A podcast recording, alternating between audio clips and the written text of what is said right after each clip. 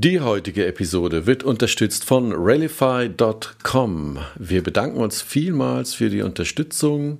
Also, um es kurz zu machen, Rallify formuliert ihre Inhalte so, dass sie bei Google auf Seite 1 ranken. Rallify schreibt sich wie folgt: R-E-L-L-I-F-Y.com. Nochmal, Rallify, wenn ihr das in den Browser eingebt, bitte R-E-L-L-I-F-Y.com. Einfach über die Webseite anmelden, Bezug nehmen auf Erde 5.0 und einen kostenlosen Trial vereinbaren. Viel Spaß damit und jetzt geht's los. Im neuen Erde 5.0 Perspektivwechsel Podcast treffen sich Karl-Heinz Land und Roland Fiege regelmäßig mit spannenden Menschen und sprechen über die Herausforderungen der Zukunft, Fluch und Sinn. Wir sprechen über die Chancen und Risiken von künstlicher Intelligenz und der Datenökonomie. Ist die Digitalisierung letztendlich der Hebel zu mehr Nachhaltigkeit und der Weg zu einer ökologisch-sozialen Marktwirtschaft? Eine kritische Betrachtung der Gegenwart mit einem optimistischen Blick in die Zukunft. Willkommen zurück zur Erde 5.0 Perspektivwechsel Podcast. Heute, wie immer, mit Karl-Heinz Land, zugeschaltet aus dem schönen Heaven. Einen schönen guten Morgen, Karl-Heinz. Ja, guten Morgen, Roland. Und äh, unser Gast heute, äh, auch wieder ein sehr, sehr besonderer Gast, Samuel Koch, äh, Schauspieler, Autor, äh, ein herzensguter Mensch. Wir hatten schon mal eine Aufnahme mit ihm. Wir, heute ist der zweite Versuch, weil wir von unserer Seite aus ein bisschen technische Probleme haben. Deswegen vielen, vielen Dank, Samuel, dass du dir nochmal Zeit genommen hast. Äh, grüß dich, ein Gruß nach Mannheim. Natürlich äh, von mir auch äh, liebe Grüße zurück, guten Morgen und naja, so gut kennt ihr mich noch nicht. Ob ich so ein guter Mensch bin, wer weiß. Na, zumindest hast du einen guten Eindruck hinterlassen beim letzten Gespräch. Genau. Ja, und heute ist ein besonderer Tag auch noch, weil heute ja, Vatertag ist einerseits, ich habe mir auch schon einen Rüffel eingeholt von meiner Familie, dass ich jetzt hier sitze, aber das mache ich natürlich sehr, sehr gerne. Und äh, dann haben wir natürlich auch noch nebenbei einen christlichen Feiertag, aber da können wir gleich ja noch näher drauf auch äh, reingehen, mhm. eingehen. Kommen wir mal zur Rubrik des Tages, Thema des Tages. Karl-Heinz, im Vorgespräch eben hattest du schon was angedeutet. Was ist denn heute schon wieder passiert oder heute Nacht schon wieder passiert? Was hat Elon Musk denn schon wieder angestellt?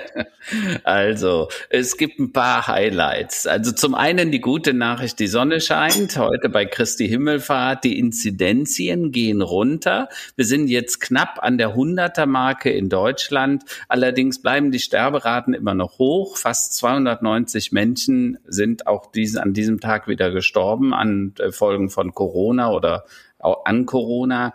Ähm, beim Impfen gibt es immer mehr Menschen, die sich vordrängeln möchten. Darüber klagen zumindest die Impfzentren. Es gibt inzwischen einen richtigen Ran auf AstraZeneca, vor allen Dingen junge Leute, die sich sagen, okay, dann impft uns doch damit, das ist gut.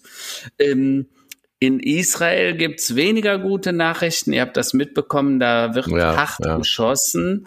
Äh, zum Glück haben die Israelis diesen Iron Dome, den Eisendom als Schutz äh, für ihre Bürger seit mehr als zehn Jahren und der bewährt sich jetzt. Dennoch ist das natürlich katastrophal, sowohl was den Palästinensern angetan wird von Hamas, als auch äh, was den Israelis dadurch zu äh, passiert. Das ist nicht sehr schön. Naja, und du hast es gerade angesprochen, Elon Musk veräppelt mal wieder währenddessen äh, die Gemüter. Ne? Nachdem er ja letztes Jahr mehr Gewinn mit Bitcoin gemacht hat wie mit seinen Autos, akzeptiert er jetzt keine Bitcoins mehr, zieht sich aus dem Bitcoin-Geschäft zurück, zumindest hat er das offiziell angekündigt.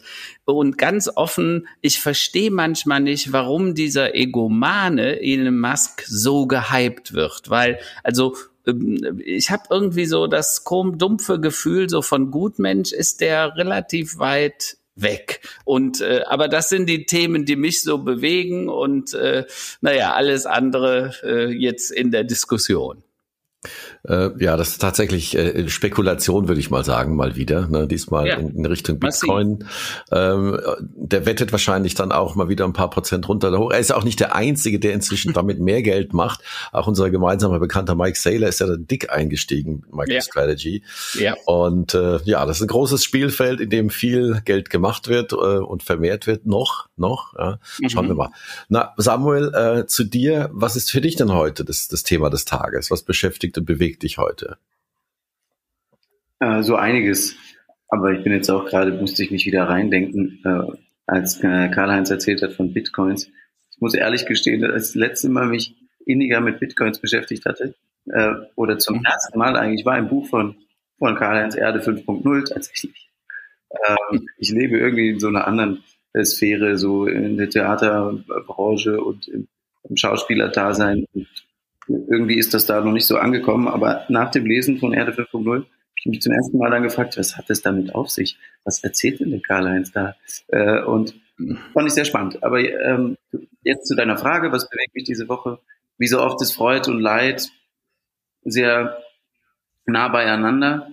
Und so auch bei mir diese Woche auf der einen Seite durfte ich endlich wieder anfangen zu proben im Theater ähm, was uns alle sehr freut. Und äh, es hat jetzt schon äh, unglaublich äh, Spaß gemacht, auf der Bühne wieder aktiv zu sein und kreativ zu sein und fantasievoll zu sein mit vielen anderen kreativen, wunderbaren Menschen. Und gleichzeitig ähm, ist es ein Stück, was wir proben, das nennt sich Wounds Are Forever. Wunden mhm. sind für immer.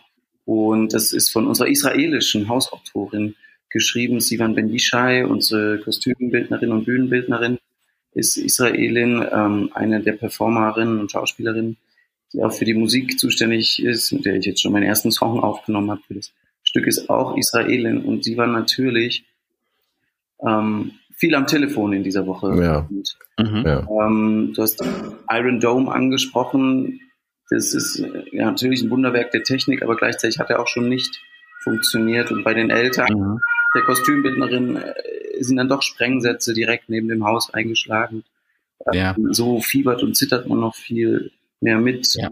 Die, die, Nachbarin von uns ist jetzt endlich wieder letzte Woche nach Israel ein Studium mhm. fortzuführen und ähm, der Papa, der eben mein Nachbar ist, der lebt jetzt auch irgendwie in Angst. Und ja, so ist dann Freud und Leid. Schrecklich.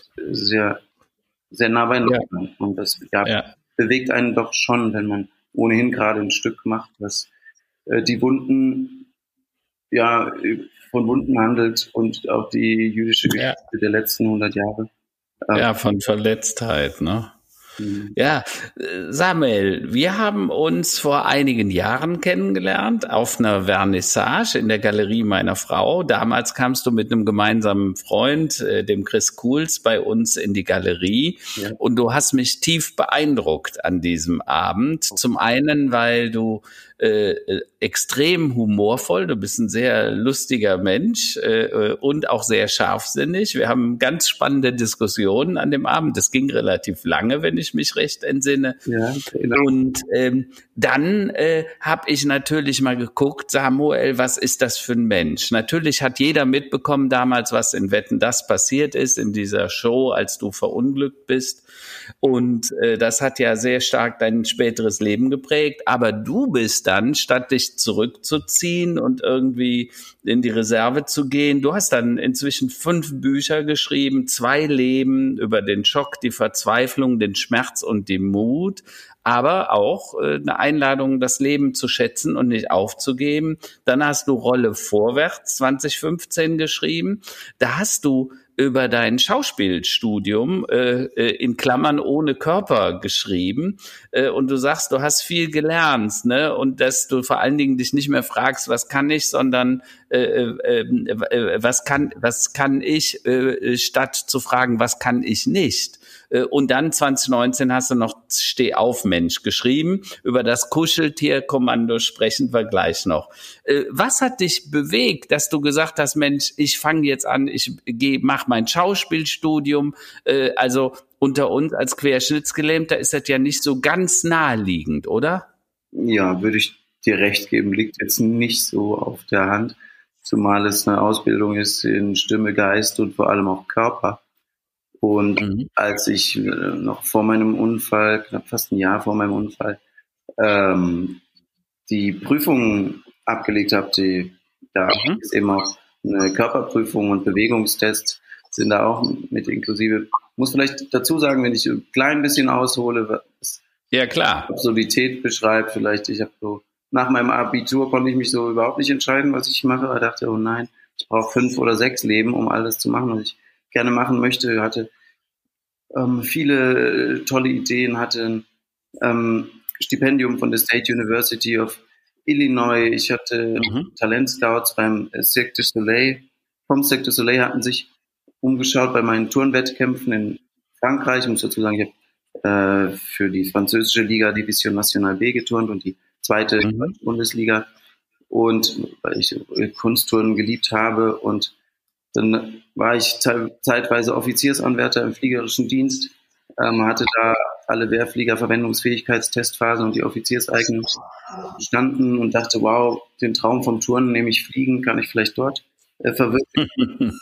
mhm. So, ja, du kennst es vielleicht, ihr kennt das vielleicht, wenn man äh, so die Berufswelt so offen steht und dann über viele Umwege, das würde jetzt, glaube ich, wirklich zu weit führen, habe ich dann festgestellt, Mensch, da gibt es ein akademisches Hochschulstudium, wo im Lehrplan verankert ist Reiten, Fechten, Steppen, Tanzen und Akrobatik. Dann dachte ich, mhm. ich zumindest mal ausprobieren. Hatte relativ wenig Aussichten, weil da bewerben sich so tausend Leute im Schnitt und mhm. zehn kommen in die Klasse. Und dann hat das gleich ja.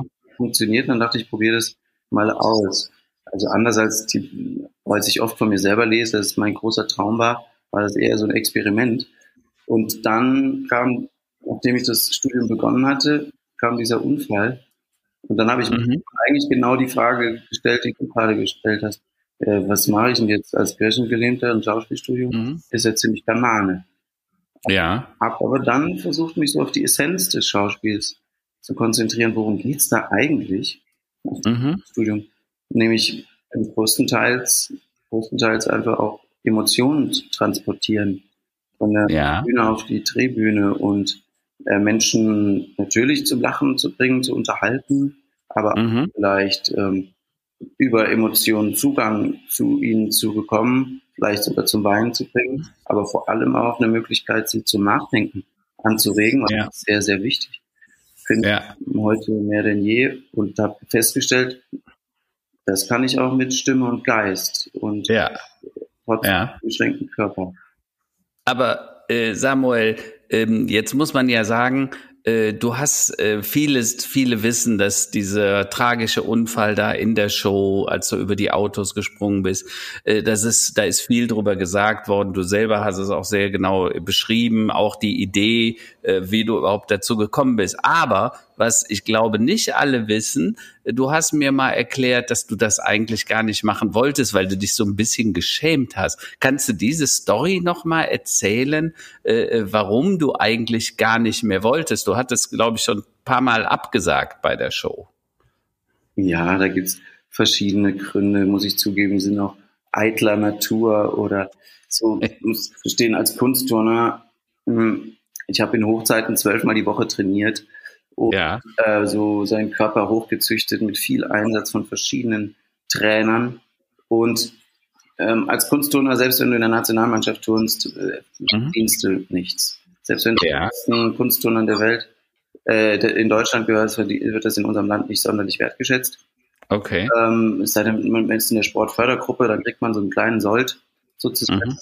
Ähm, und so ist es bei vielen Turnern so und so war es auch bei mir, dass man halt so als Artist und Akrobat seine mhm. gezüchteten Fähigkeiten nutzt. Aber das sieht natürlich ein Trainer nicht so gern. Er will natürlich, okay. dass ein Turner für den Wettkampf fit ist. Ja, und, ja. Und ich habe trotzdem das aber genossen, dachte, okay, ich nutze dieses Talent und diese Leidenschaft, die Begabung und unterhalte damit Leute, mhm. mache ihnen eine Freude. Und so habe ich als Risikodarsteller und als Akrobat und Artist so mein, mein Brötchen oder sagen wir eher Toast um auch mein Studium zu finanzieren. Ja. Und ja, dann kam noch dazu, dass ich gerade im Begriff war, Schauspieler zu werden. Mhm. Ähm, und da dachte ich, oh nein, jetzt in so einer äh, schnöden Unterhaltungssendung äh, mein Gesicht zu verspielen und mich zum Auto mhm. zu machen, Das wird mir als Schauspieler nicht so sonderlich dienen. Und Ja. aber viele beratschlagende, nette Menschen, unter anderem äh, mein Schauspielprofessor und ähm, Studiengangsleiter, der sagte, Mensch, mach das doch. Äh, du brauchst die Kohle früh genug, du wirst schließlich Schauspieler. Das wird sich, Ja. es verspielt sich, nach einigen Monaten wird sich keine, kein Mensch mehr an dich erinnern. Naja, äh, Pech gehabt. Ähm, so bin ich schon oft mit dieser Aktion aufgetreten.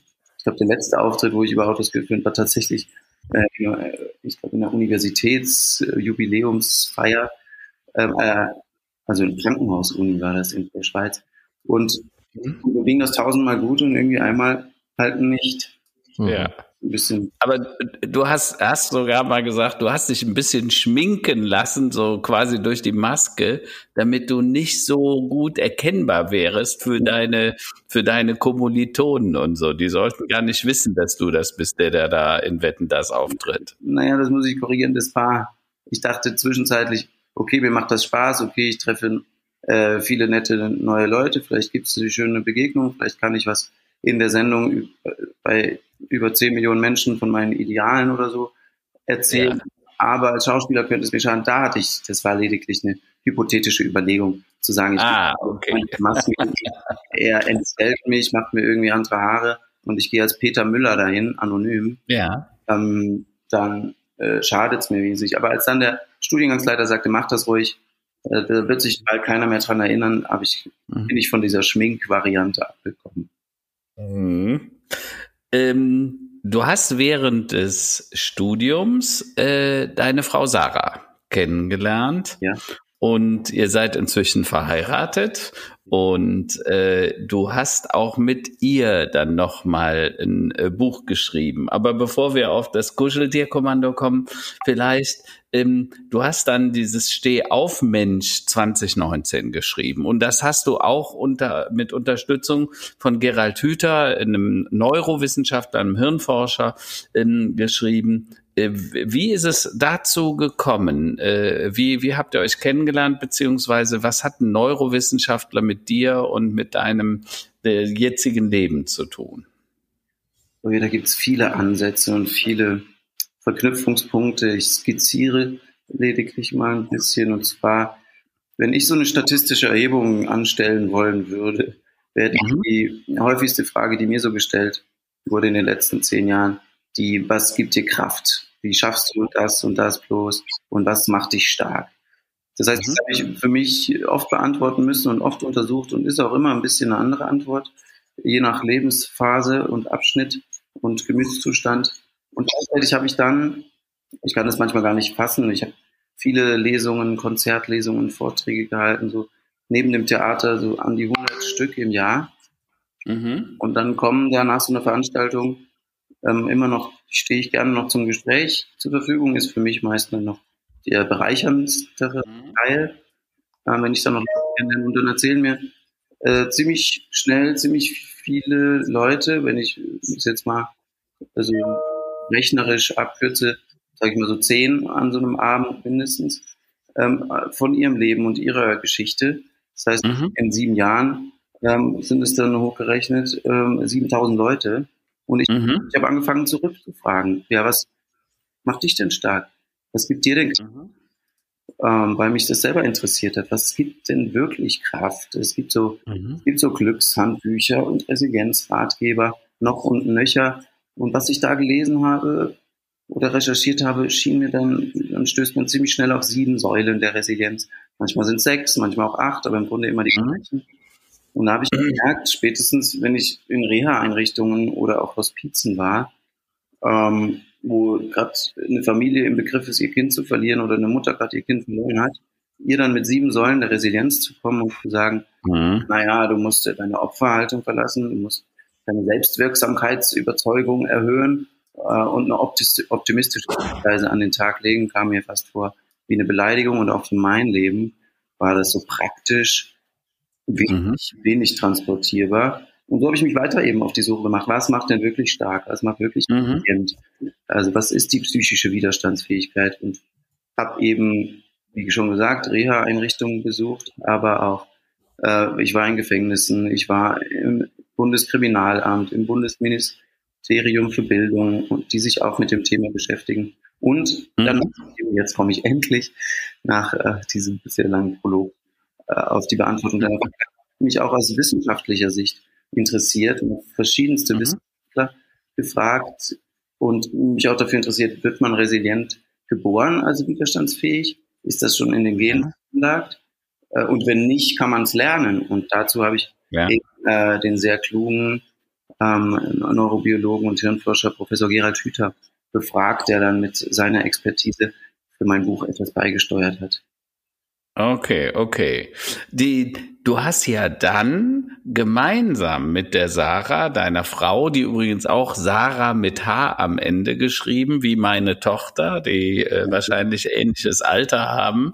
Und äh, äh, mit Sarah hast du ein wunderschönes Buch gemacht, was dann mit Bildern von der Nadine Rech äh, wunderschön koloriert wurde. Also ich hab's hier und äh, ich habe ja gerade gesagt, ich brauche jetzt noch eins für den nächsten in der Familie. Also ich werde diesen Monat oder wir werden diesen Monat nochmal Oma und Opa. Der zweite Enkel kommt und dann habe ich gesagt, da brauchen wir dringend noch ein Buch mit Widmung von euch äh, und dir Sa und Sarah und äh, ein wunderschönes Buch und das geht tatsächlich um einen Jungen und um seine Kuscheltiere und da passiert dann was. Ähm, was hat euch dazu gebracht, dieses wirklich wunderschöne Buch über eine Geschichte über die wahre Stärke zu machen. Also das fand ich einen wunderschönen Titel auch. Das Kuscheltierkommando. Ja, uns gefällt es auch sehr bei allen Höhen und Tiefen auch, die die Protagonisten erleben. Aber mhm. ich wollte schon immer mal ein Kinderbuch schreiben. Ich glaube, das steht schon 2014 auf meiner To-Do-Liste, ähm, weil ich bei meinen Veranstaltungen auch mal viel Kinder hatte. Da habe ich dann mhm. äh, irgendwelche anderen Bücher genommen, um denen auch mal während der Veranstaltung überraschend was vorzulesen dachte, Mensch, ich müsste mal was eigenes schreiben. Und so im letzten Jahr hatte meine Frau auch den Wunsch, ich glaube, bei mir wäre es immer noch auf der To-Do-Liste, ich hätte es immer noch nicht gemacht, wenn jetzt nicht Sarah dazugekommen wäre, sagte, komm, wir gehen das an, ich will auch ein Kinderbuch, lass uns ein Kinderbuch schreiben. Mhm. Sie ist eher die, die so mit Ideen sprudelt und hatte dann gleich so fünf, sechs verschiedene Plots. Ja. Dann hatten wir einen Verlag gefunden und der ist dann auf diese Kuscheltierkommando-Idee damals ich auch diesen Titel. Da mussten wir uns sehr durchsetzen, um das ähm, ähm, so zu verwirklichen. Ja. Und ja, das war so die Entstehung, also zwei, zwei Wünsche, die wir dann miteinander vereint haben. Und da wir im letzten Jahr, was äh, natürlich an Tragik kaum zu überbieten ist, mhm. dennoch auch was Schönes hatten, nämlich wir haben so viel Zeit miteinander verbracht wie noch nie, war das, ja. ist das Produkt der unter anderem dieses Kuscheltierkommando. Also sprich, ihr habt diese Corona-Lockdown-Geschichte äh, genutzt, um das Ding dann quasi fertig zu machen, sozusagen. Ja, sehr richtig. Absolut. Ähm, jetzt diese, diese äh, wahre Stärke. Wir haben da schon häufiger drüber gesprochen, was dir, was euch eigentlich diese Kraft gibt, weil äh, du hast mal gesagt, manchmal äh, hast du Tage, äh, da stehst du auf und dann könntest du schon 140 Mal bis zum Frühstück irgendwie sagen, was für ein Blödsinn hier gerade passiert und wie kompliziert die Dinge doch sind, kann man sich leicht vorstellen. Was, was ist es denn, was dich immer wieder motiviert und vor allen Dingen, was dich so positiv motiviert? Weil ich habe ja gesagt, du bist ein extrem äh, lustiger, humorvoller Mensch, sehr scharfsinnig, du denkst über vieles tief, tief nach. Äh, das haben die Diskussionen und Gespräche zwischen uns immer gezeigt. Äh, was, was ist es, was dich da antreibt? Eieiei. Ei, ei. Wie lange haben wir Zeit? so, wir sind heute Open End. Es soll heute Nachmittag regnen, also noch. also lass dir Zeit. Schieß nein, nein, ich werde ich werd das nicht vollumfänglich beantworten können, weil ähm, in den letzten äh, Jahren habe ich gemerkt, sowohl in meinem Leben als auch eben bei meiner reichhaltigen Recherche zu dem Thema, auch bei anderen Menschen, dass es zum einen keine universelle Betriebsanleitung gibt zum Umgang mit schwierigen Zeiten und mhm. dass es in ja, verschiedenen Lebensabschnitten auch verschiedene Punkte war, die für mich wichtig waren.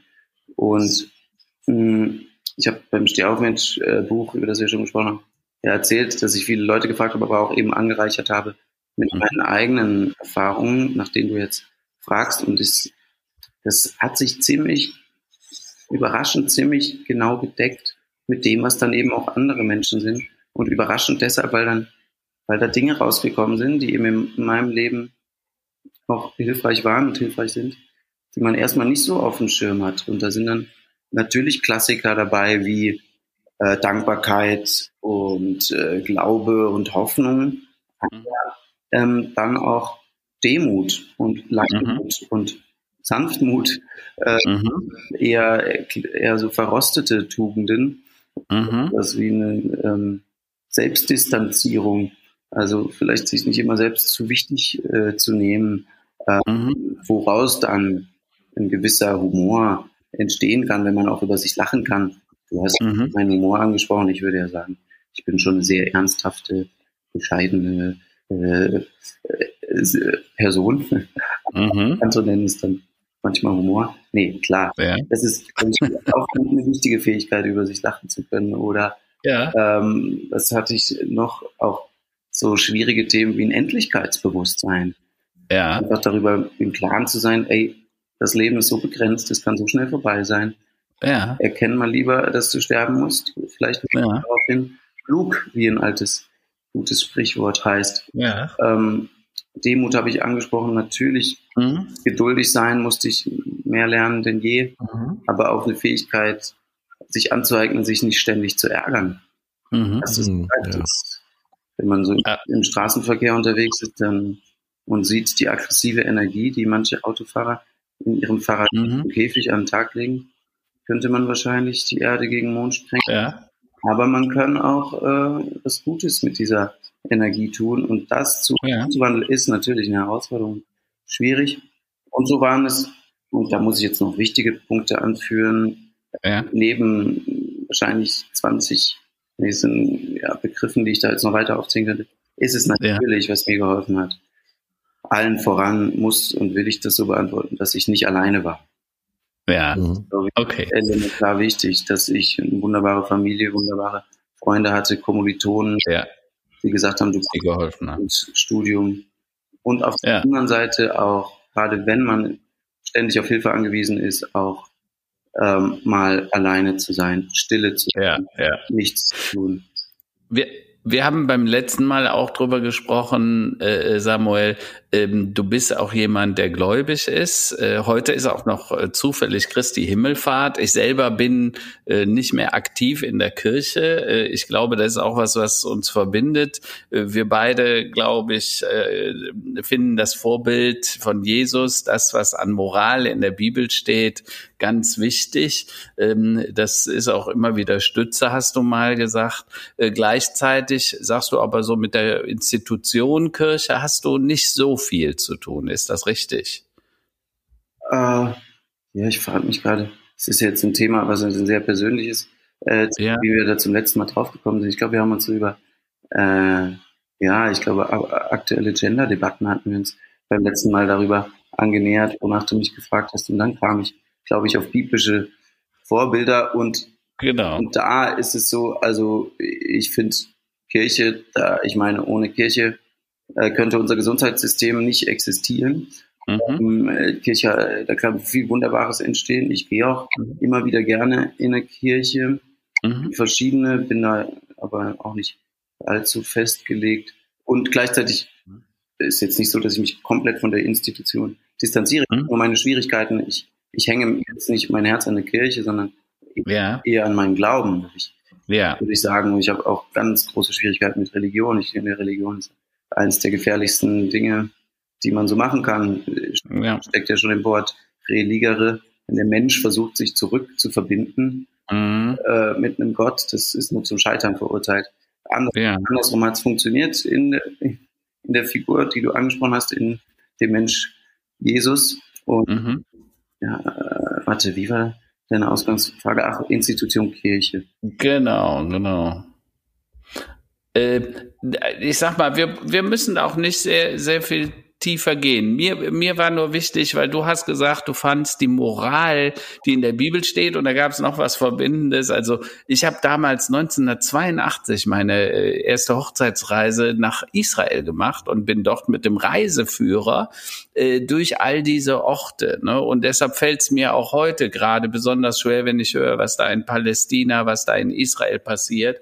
Übrigens wieder getrieben durch Religion, ne? also ja. du sagst das ja zu Recht, Religion dummerweise hat auch zu extrem viel nicht so schönen Dingen geführt, muss man sagen. Diese Glaubenskonflikte, ne, der eine meint, es wäre sein Gott, sein Glaube und so weiter. Und irgendwie, äh, äh Jesus hat das irgendwie, glaube ich, mal ganz anders dargestellt und äh, äh, ver ver vermutlich auch gedacht, als er über seine Form von Religion nachdachte. Und äh, aber du hast, dich hat das halt äh, tief bewegt und dir hat es sehr geholfen, hast du mal gesagt. Ja, also wenn ich eben Jesus anschaue und mir die Bibel anschaue, gerade jetzt, weil wir beim letzten Mal über diese Debatten gesprochen haben, wo sich dann, finde ich, Kirche zum Teil auch unglücklich positioniert, mhm. dass ich mir, da ist dann ein, ich glaube, in der ganzen Bibel, diesem fetten historischen Buch, ist da eine Stelle, die kann man missverständlich auslegen. Also man kann ja alles irgendwie auslegen, wie man ja, klar. wenn man es aus dem Zusammenhang reißt, super gefährlich, meiner Meinung nach. Deswegen ist es auch eins der mächtigsten äh, Bücher, mhm. weil man so viel Blödsinn damit betreiben kann. Aber wenn man sich im Gesamten anschaut, was ich nur empfehlen kann, dann sieht man eben, dass ja, vielleicht eine missverständliche Stelle ist, aber da sind auch 500 Stellen, ich glaube 400 ungerade, äh, wo steht ziemlich unmissverständlich, ey, nehmt euch den Bedürftigen an. Und ähm, äh, schaut nach denen, denen es nicht so gut geht. Mhm. Ja. Und gleichzeitig steht da auch, dass uns äh, nichts, weder hohes noch tiefes, weder solche und solche Gewalten, überhaupt gar nichts, und das kann man wirklich nicht missverstehen, trennen kann von der Liebe.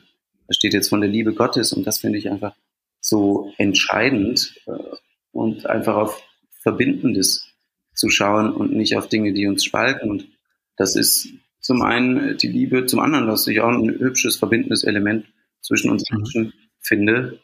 Eigentlich eine Eigenschaft, die wir alle haben. Mhm. Ihr beiden und ich und meine Frau und in Trump und in Ben, Benjamin, ich tue mir mal schwer mit seinem Nachnamen, Netanyahu. Ähm, ja. Und das ist äh, Fehler zu machen. Ja. Wenn man das ja. konsequent denkt, dass wir einfach nicht perfekt sind, dann kann man irgendwie dem Gegenüber einfach A, ja, liebevoller äh, begegnen oder zumindest mhm. empathischer. Muss man jetzt nicht für jeden tun. Aber ja, da finde ich, sind für mich so viele reiche Schätze, die ich nicht missen ja. in meinem Leben. Die, die Schauspielerei ist ja jetzt ganz wichtig. Du hast vorhin ja gesagt, du bist unglaublich froh, dass ihr endlich wieder proben könnt. Jetzt seid ihr in diesem äh, Stück äh, Wunden sind für immer. Ne? Das, äh, das hat ja was äh, tief Bewegendes. Ähm, und du spielst, wie hast du das gesagt, auch noch die weibliche Hauptrolle. Ja, äh, äh, erzähl mal ein bisschen, was was ist das oder andersrum? Äh, wie, wie, wie, wie spielst du das, was da passiert in, in dieser Rolle, in diesem doch recht spannenden Stück? Ja, das ist eine gute Frage. Da bin ich natürlich gerade mittendrin, das ähm, zu entwickeln, zu probieren, im wahrsten Sinne mhm. des Wortes. Wir sind im dritten Tag der Proben. Ja. ja doch. Aber es ist schon viel passiert natürlich. Ich habe mich schon viel mit der Autorin auseinandergesetzt, schon erste Dreharbeiten mit ihr gehabt. Ähm, ich, äh, das, ein Untertitel ist Selbstporträt als Nationaldichterin und ich spiele sozusagen sie. Mhm. Im Theater, wo man natürlich immer versucht ist, alle Grenzen zu sprengen, gibt es auch keine Geschlechtergrenzen. Mhm. Ich weiß, ich kann jetzt die Hälfte des Stückes auswendig von 66 Seiten. Äh, mhm. Fraktal Nummer zwei, so hat sie die Kapitelübersetzer, sage ich einen Satz einleitend. Ähm, es gibt Verletzungen, die Spuren auf den Genen hinterlassen. Eine Narbe, die weitergegeben wird an die nachfolgenden Generationen. Mhm. Das ist natürlich ein Satz, der mitbezeichnend steht für das jüdische Volk, aber äh, mhm. wir haben auch eine riesige Wunde auf der Bühne. Ich bin auch aufgrund von Corona maßgeblich jetzt im Moment noch im Rollstuhl unterwegs. Da gibt es natürlich Assoziationsflächen. Äh, ist das jetzt so eine fahrende, wandelnde Wunde? Aber ich kann auch leider gar nicht so viel sagen, weil wir gerade so uns den Stoff mhm. aneignen. Ich muss das Ganze erstmal, äh, ich sage immer, äh, wenn ich dann das intellektuell durchdrungen habe und verstanden habe, mhm. ich erstmal noch, wenn ich es verkopft habe, verherzlichen.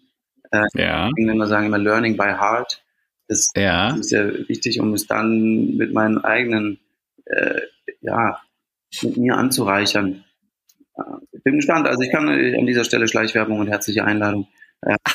genau, genau. Das wollte ich auch gerade sagen oder vorschlagen. Äh, erzähl nochmal genau, wann ist die Premiere und wie findet die Premiere denn statt? Das ist ja, das Ganze ist ja eine Aufführung des National, im Nationaltheater Mannheim, richtig? Ja, richtig. Soweit ich mich jetzt gerade richtig, darf nichts falsch sagen. Ich glaube, am 26. Juni wird es erstmal eine Streaming-Premiere geben. Ja. Ich befürchte noch ohne Zuschauer. Aber oh, wir werden Aufnahmen machen mit verschiedenen Kameras ähm, mhm. und dann das Streamen erstmal online. Mhm. Ja. Mhm. Äh, wird das was kosten, äh, Samuel, oder kann man da kostenlos? Hat, wisst ihr, wie das laufen wird? Also ich weiß, dass das äh, einiges kostet, ähm, natürlich an Produktion. Ähm, ja. Und ja, aber für den Zuschauer. Ich würde mich wundern, wenn es nichts kostet. Okay, also, gut.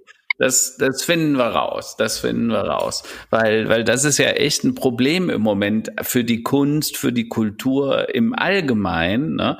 Äh, der Lockdown hat ja gerade die Kulturschaffenden, äh, die Künstler, die Musiker, die Bühnenbildler, die Leute, die hinter der Bühne, die Maskenbildner, das sind ja alles diese sogenannten Solo-Selbstständigen oder viele davon, weil äh, in Kultur ist ja nie so richtig viel Geld und in der Kunst Kunst, sondern jetzt ist ja eher alles so ein bisschen prekär, ne? so wie du auch vorhin von den Tonern gesagt hast. Ähm, ähm, das gilt aber auch für die Krankenpfleger und so, dass sie also leider von der Gesellschaft nicht besonders gut äh, bezahlt werden. Und die hat es dann natürlich im letzten Jahr besonders hart getroffen mit dem Lockdown.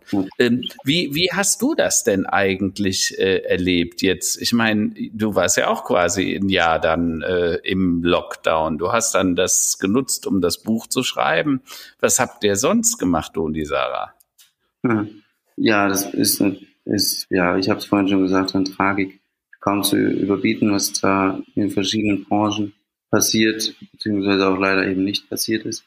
Das Theater stand ziemlich still. Äh, ich habe ein experimentelles äh, Projekt machen dürfen als Gast, wo man auch gesagt hat, okay, wenn wir innerhalb der Corona-konformen oder Grenzen, Gesetzmäßigkeiten nicht stattfinden können, dann setzen wir alle Gesetzmäßigkeiten, die es gibt, im Theater außer Kraft, um trotzdem stattfinden zu können, unter allen Richtlinien und den Staat auch unterstützend ähm, zu sagen, okay, es gibt keine Bühne, es gibt kein Vorne, es gibt kein Hinten, es gibt keine Öffnungszeiten.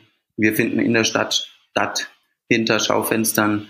Ähm, wir kooperieren mhm. und schreiben die mhm. Geschichten von Gastronomen, von Friseuren, äh, von Obdachlosen und Prostituierten und ähm, schreiben deren Texte. Es gab dann Abend äh, durch die Nacht mit Samuel Koch, der verschieden oft stattgefunden hat. Ja. Wir hatten uns so als Ziel gesetzt, als Antidepressivum, weil die Depression schon gestiegen ist, in der Stadt präsent zu sein. Das war ein sehr, sehr spannendes Projekt, wo ich äh, viele äh, ja, erschütternde und überraschende Begegnungen haben durfte. Und dann war natürlich, weil du auch noch Sarah gefragt hast, hat sich unser Zuhause, im Grunde unser Wohnzimmer, als, als einem kleinen E-Casting-Studio entwickelt. Okay. Die sind mittlerweile inflationär geworden, ähm, weil Castings dann eben auch nicht mehr, zumindest in den ersten Runden, nicht präsent stattfinden, sondern elektronisch.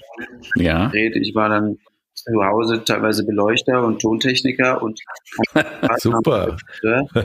Und meine Frau dann, wenn ich ein E-Casting hatte, war sie Kamerafrau und Beleuchterin und Tontechnikerin. Mhm. Und ich habe äh, die Szenen für sie vorgespielt.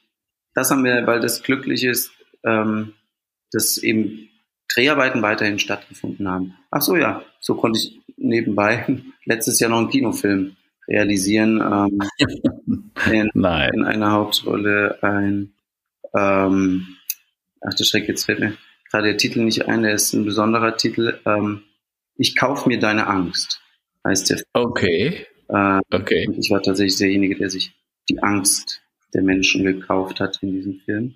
Aber auch der ist jetzt an 50 Festivals eingereicht und okay. bis das Filmfestival stattfindet, um dann auch seine Premiere zu feiern. Wow. Okay. Ja, das klingt spannend. Und, und das heißt, er wird dann, erstmal geht er durch die Festivals und dann wird er dann irgendwann mal erscheinen, gestreamt oder vielleicht sogar im Kino erscheinen, ja? Ja, das denke ich. Okay, super. Also das, äh, wir hatten ja, äh, unseren äh, Podcast heißt ja Perspektivwechsel und wir hatten ja jetzt schon mehrfach in den vergangenen fast 50 Folgen tatsächlich viele Perspektivwechsel erlebt und das ist ja, das klingt ja toll, dass ihr die Zeit, äh, so mal mit den zur Verfügung stehenden Mitteln ja so produktiv wie möglich auch genutzt habt, ne, offensichtlich. Ja. Also das quasi Castings macht man digital, Filme kann man auch offensichtlich so produzieren. Ähm, aber du hast ja auch beim letzten Mal erwähnt, äh, dass du auch noch weiter ähm, noch Studien äh, besuchst oder Studiengänge belegst, richtig? Ah ja, das habe ich unabhängig vom ja. angefangen. Aha. Weil ich merkte, oh weil ich quatsche so viel, wie ihr gerade hört. Es tut mir auch leid, wenn ich euch da ähm, äh, voll äh, laber. Nee. Aber ich habe dann doch viel Output und habe gemerkt, ich brauche irgendwie noch ein bisschen Input. Ähm, ja. mhm. Beim Intendanten abgeklärt, wie es für ihn wäre, wenn ich nebenher so wie so eine Teilzeitschwangere noch ein bisschen studiere. Mhm. Äh, habe ihm dann gesagt, was ich vorhabe. Äh, Kultur, äh, Christentum und Philosophie, mhm. also äh, systematische Theologie, wenn man so will. Und eben ja. hat er sehr, fand er sehr klug, fand er sehr gut, hat mich aber gefragt, warum machst du denn schon wieder was Brotloses? Mach doch ähm, ja, aber das mache ich sehr gerne, das macht mir sehr viel Freude. Ich habe hab eigentlich schon wieder zu viele Seminare belegt über äh, politisches Reden, über Menschenwürde. Ähm, mhm. Bonhoeffer, die spannende Auseinandersetzung mit seinem ja. Mhm. Ein Seminar über Sloterdijk, ähm, ja. ein neuestes Werk. Das ist, ähm, ja, macht mir sehr viel Freude. Du, du, Samuel, du hast in dem Buch Rolle vorwärts, das du ja 2015 geschrieben hast, da hast du einen ganz wichtigen Satz gesagt und der hat mich tief beeindruckt, auch damals in dem Gespräch, da hast du nämlich gesagt, weißt du, ich frage mich seitdem nicht mehr, was ich nicht kann, sondern ich frage mich, was ich kann. Und äh, Roland und ich, wir hatten vor ein paar Wochen mal einen, äh, einen Podcast Perspektivwechsel, da ging es um das Glück. Und da habe ich immer gesagt, es geht auch um Erwartungshaltung. Ne? Also wenn du viel erwartest und weniger bekommst, bist du nicht glücklich. Wenn du aber weniger erwartest und viel bekommst, bist du glücklich. Also das so, so als äh, knappe Glücksformel. Da haben wir beim letzten Mal schon drüber diskutiert und du hast dann gesagt, ja, das würde ja implizieren, umgedreht, dass man die Erwartungen Erwartungen runterschrauben soll. Und da bist du eigentlich nicht bereit zu. Äh, beschreib das mal aus deiner Sicht. Wie ist da deine Philosophie? Ja, ja, meine Philosophie. Ich würde, ja, eben, ist natürlich mit einer gesund, ich glaube, gesund ist vielleicht auch ein wichtiges Stichwort, mit einer gesund geschrumpften Erwartungshaltung ist man vor verschiedenen Enttäuschungen äh, vielleicht besser gewappnet.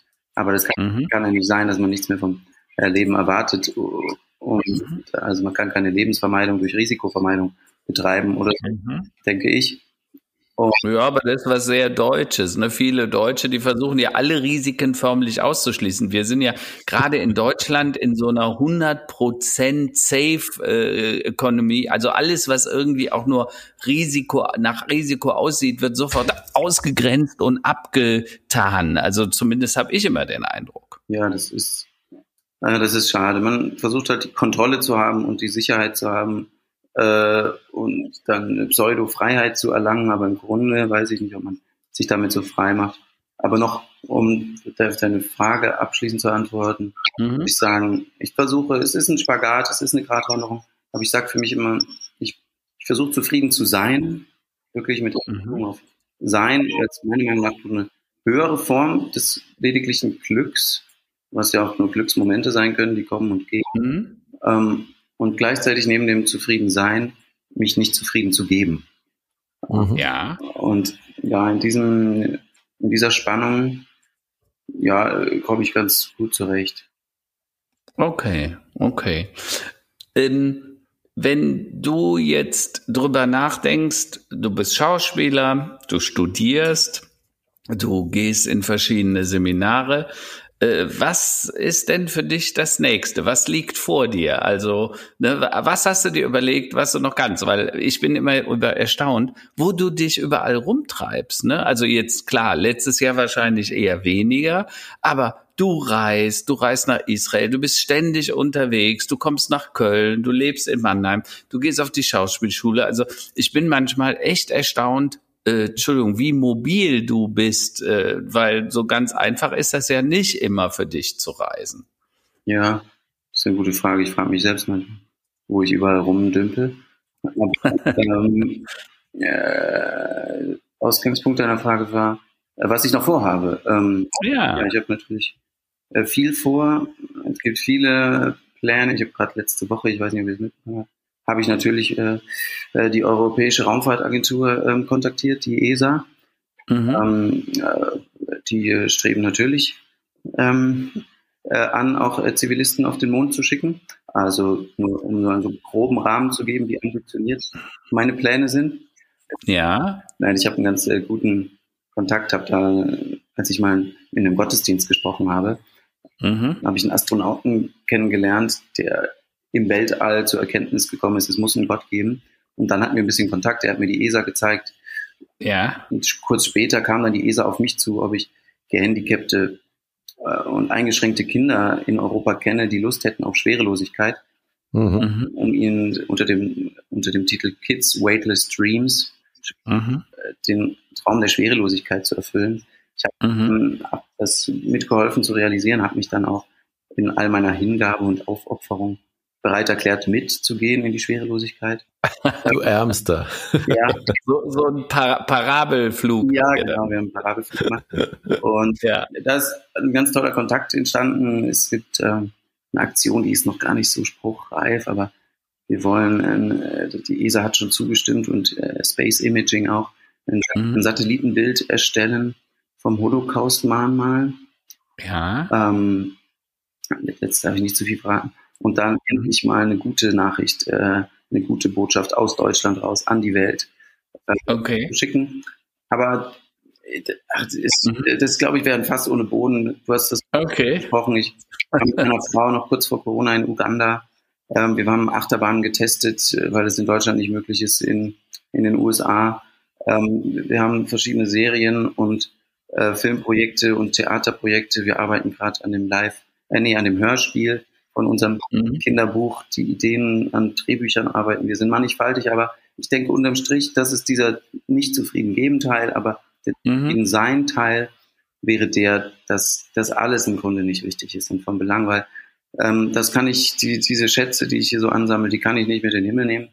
Das heißt, für mich ist vor allem das wichtigste Projekt ist, glaube ich, ein guter Sohn zu sein und ein guter Bruder, ein guter Bruder zu sein und ein guter Freund zu sein und äh, ein guter Ehemann zu sein. Und damit bin ich im Grunde schon genug ausgelastet. Also, das ist sehr schön, sehr schöne Aufgaben sind das auch. Und sowas am Vatertag heute, das ist äh, sehr schön. Hast du, hast du deinen Vater schon angerufen? Nein, ihr seid die Ersten, die ich heute anrufe. Oh, Na, siehst du, dann machen wir, wir das doch Wir gleich. stehen quasi sozusagen zwischen dir und deinem Vater, das geht gar nee, nicht. Das, das wollen wir nicht. Die Tatsache ist, ich wurde schon vom ersten Sohn angerufen, mhm. bei den anderen bin ich mal gespannt, aber die sind äh, auch eher so Nachtschwärmer, das kann bei denen durchaus ein bisschen dauern, bis sie nachmittags sich dann an so Feiertagen aus der aus dem Bett pellen sozusagen. Ne? Ähm, Samuel, ich habe äh, noch eine Frage, wie du also es hat dich nach Mannheim verschlagen. Ich hab, ich bin aus der Kurpfalz, also ich bin aus der, in der Region geboren, habe selbst mehr als 20 Jahre in Mannheim gewohnt, bis Macht letztes Jahr. Meine Kinder sind direkt bei dir gegenüber in die internationale Kita gegangen. Ähm, ich habe die Stadt lieben gelernt. Ähm, und immer wenn man quasi äh, äh, außerhalb von Mannheim ist und man sagt, ja, man, wo man denn wohnt und wo man denn herkommt, da kriegt man meistens mitleidige Blicke. Ähm, äh, und äh, ja, wie hast du dich arrangiert mit der Region der Kurpfalz, Mannheim, Heidelberg, die Pfalz und alles, was da außenrum äh, so gehört? Ja, ich habe noch weniger gesehen, als mir lieb ist. Also ich bin jetzt durch durch das letzte Jahr habe ich endlich mal geschafft, ein bisschen mehr zu sehen. Aber ja. meine Frau und ich, wir lieben es hier tatsächlich auch sehr. Also ich bin ja hauptsächlich hier wegen meinem Engagement im Nationaltheater Mannheim. Mhm. Jetzt im nächsten Monat sind wieder Schillertage. Also es ist ja aus Theater- und kultureller Sicht ein historischer Ort. Schiller hat seine Räuber genau. geführt und und gleichzeitig ist es eine total Multikulti-Stadt. Ich finde es ein bisschen, also wenn ich die Menschen so sehe und wer und wie so unterwegs ist, auch für mich, aber es ist jetzt ein vermessener Vergleich, aber ein sehr, sehr komprimiertes Berlin. Und Berlin mhm. natürlich auch sehr. Und hinzu kommt, dass meine Frau und ich in so einer umgebauten, alten, zunächst altpreußischen, dann amerikanischen Kaserne leben. Ja. Ich habe auch so eine düstere, aber doch nostalgisch angenehme militärische Vergangenheit. Ähm, ja. Wir haben knapp vier Meter hohe Decken. Das wurde hier gebaut nach dem Konzept Licht, Luft und Raum.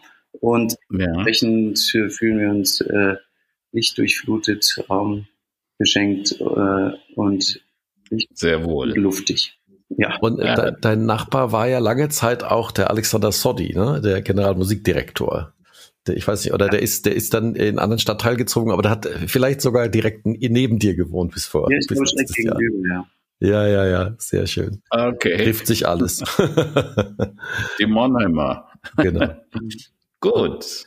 Na, äh, ich glaube, äh, dann, dann ist es Zeit, noch äh, unsere Tops und Flops der Woche noch kurz äh, abzuhandeln und dann alle den Feiertag zu genießen, der ja durchaus sonnig äh, ist, zumindest mal hier in Worms. Ähm, mhm. Zum Abschluss, Karl-Heinz, deine Tops und Flops der Woche. Ja, also der Top ist natürlich der Vatertag. Äh, ich muss jetzt selber, muss ich offen zugeben, meinen Vater auch noch anrufen, habe ich noch nicht gemacht.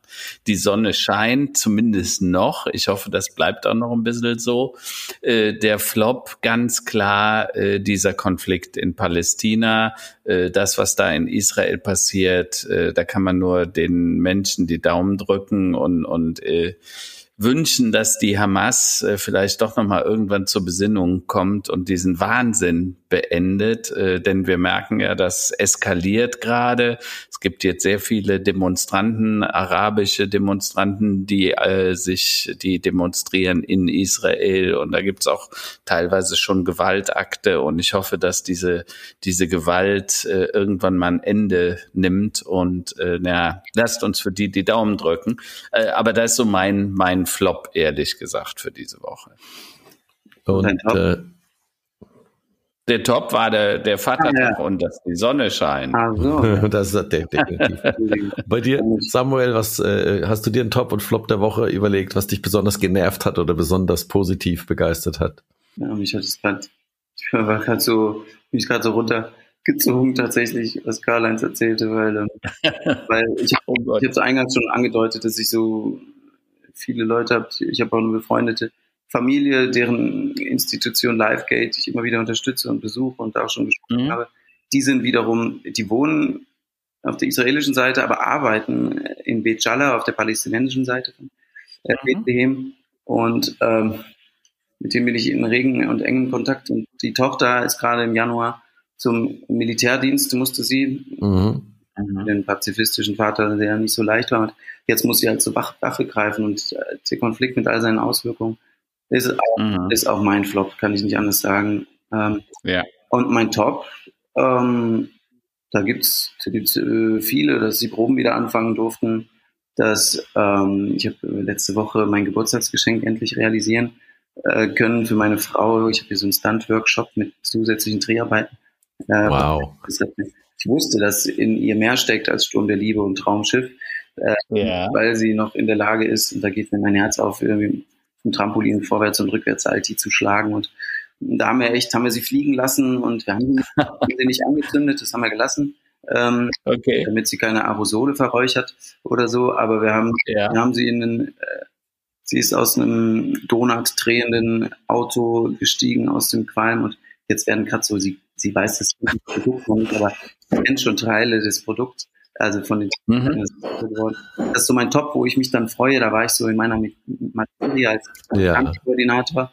Ähm, und ein weiterer Top ist natürlich der Vatertag. Und ich glaube, aber wann kommt der Podcast raus? Wann hören das die Menschen? Du, äh, vielleicht noch heute Abend oder spätestens morgen Vormittag. Okay, aber du kriegst auf jeden Fall einen Link geschickt. Genau. Okay, dann, dann, dann fordere ich mich jetzt selbst heraus, indem ich mir gleich vornehme für meinen Vater. Das, das weiß ich noch nicht, ob es ein Top oder ein Flop wird. ein Top-Flop. Ähm, ja. Ich werde meinen Vater auch anrufen und dann werde ich ihn einladen äh, dazu, was er früher mit uns äh, vier Kindern gemacht hat. Der hat sich immer, hat immer äh, Vater-Kind-Tage eingerichtet und einen Tag mit einem Kind verbracht und nur gemacht, was man halt so gerne macht als Kind. Und Jugendliche mhm. fragen gleich heute, Sehr gute Idee. ob wir nochmal so einen Vater-Sohn-Tag machen wollen und irgendwas zusammen unternehmen. Gucken, das klingt sehr gut. Aber cool, sehr cool. Bevor ich es ihm nicht gesagt habe. Aber das ist, ich wollte mich jetzt selber an. Sehr gut. gut. Na, dann äh, habe ich abschließend äh, Flops der Woche habe ich eigentlich nichts weiter hinzuzufügen, außer der, der Tragödie in, in Israel und Gaza und auf das der Frieden wieder einkehre. Ähm, ja. Tops der Woche, also eigentlich ist der Frühling und, und eigentlich das ganze Leben ist das Top der Woche. Alles ist, läuft rund. Ähm, alle sind gesund. Äh, hier der Cliffhanger, den wir immer jede Episode haben, der äh, die Gartenumgestaltung geht weiter, ja, also in großen Schritten. Also das, ich glaube, wir sind in mhm. zwei Wochen durch. Ähm, aber nein, ganz äh, im Ernst, einfach die äh, die Erkenntnis, Dankbarkeit, äh, dankbar zu sein für das, was ist, das für das, was man hat mhm. und ähm, sich wirklich mal ein bisschen locker zu machen. Das ist ja. sowas, was mich die letzten Tage öfter so erreicht hat. Gerade auch im Vergleich zu dem, was im letzten Jahr so und vor einem Jahr auch schon alles passiert ist. Die äh, Hörerinnen und Hörer haben es ja vielleicht nachverfolgt. Da gab es ja sehr viele Veränderungen auch in meinem Leben. Mhm. Ja, und dass eben morgen ein runder Geburtstag ansteht von meiner Frau, äh, den ich doch schon mhm. sehr akribisch vorbereiten konnte, wo ich sehr ja, stolz auf mich selbst bin und morgen ja. doch sehr ausgiebig in der Küche agieren werde. Und äh, ja. da freue ich mich sehr drauf. Und das ist natürlich ein Top der der Woche. Ja. Dann lass mich einen allerletzten Satz, weil die, das hat mich so bewegt, was der Samuel damals gesagt hat. Äh, an alle, alle Zuhörer, fragt euch selber immer, was ihr könnt und nicht, mhm. was ihr nicht mehr könnt oder was ihr nicht könnt. Ich glaube, das ist eine ganz, ganz wichtige Botschaft von, von Samuel. Äh, und äh, da steckt auch, glaube ich, sehr viel Glück dahinter. Ne? Weil wenn man sich ständig fragt, was man alles nicht kann, was man nicht hat, was man nicht darf, was man nicht soll, ne? geht darum, wie wir uns die Zukunft gestalten. Und die können wir nur heute fürs Morgen gestalten und nicht gestern. Und wenn wir mit dem hadern, was wir, was wir alles nicht haben, dann wird das nichts. Und äh, äh, das, das kommt mir nochmal so in den Sinn, wenn ich das Gespräch Richtig. mit äh, Samuel rekapituliere. Richtig. Richtig. das hatten wir auch schon mehrfach in, in unserem Podcast. Ne, absolut, absolut. Sehr schön. Samuel, vielen Dank für das tolle Gespräch. Ich danke euch auch, war sehr angenehm. Ich wünsche allen einen guten Tag, äh, erholt euch und auch schon vielleicht sogar einen Brückentag morgen. Bleibt gesund, bleibt friedlich, seid lieb zueinander. Aber nicht demnächst alle noch eine gute Woche. Ja, bis bald. Okay. Tschüss. Tschüss.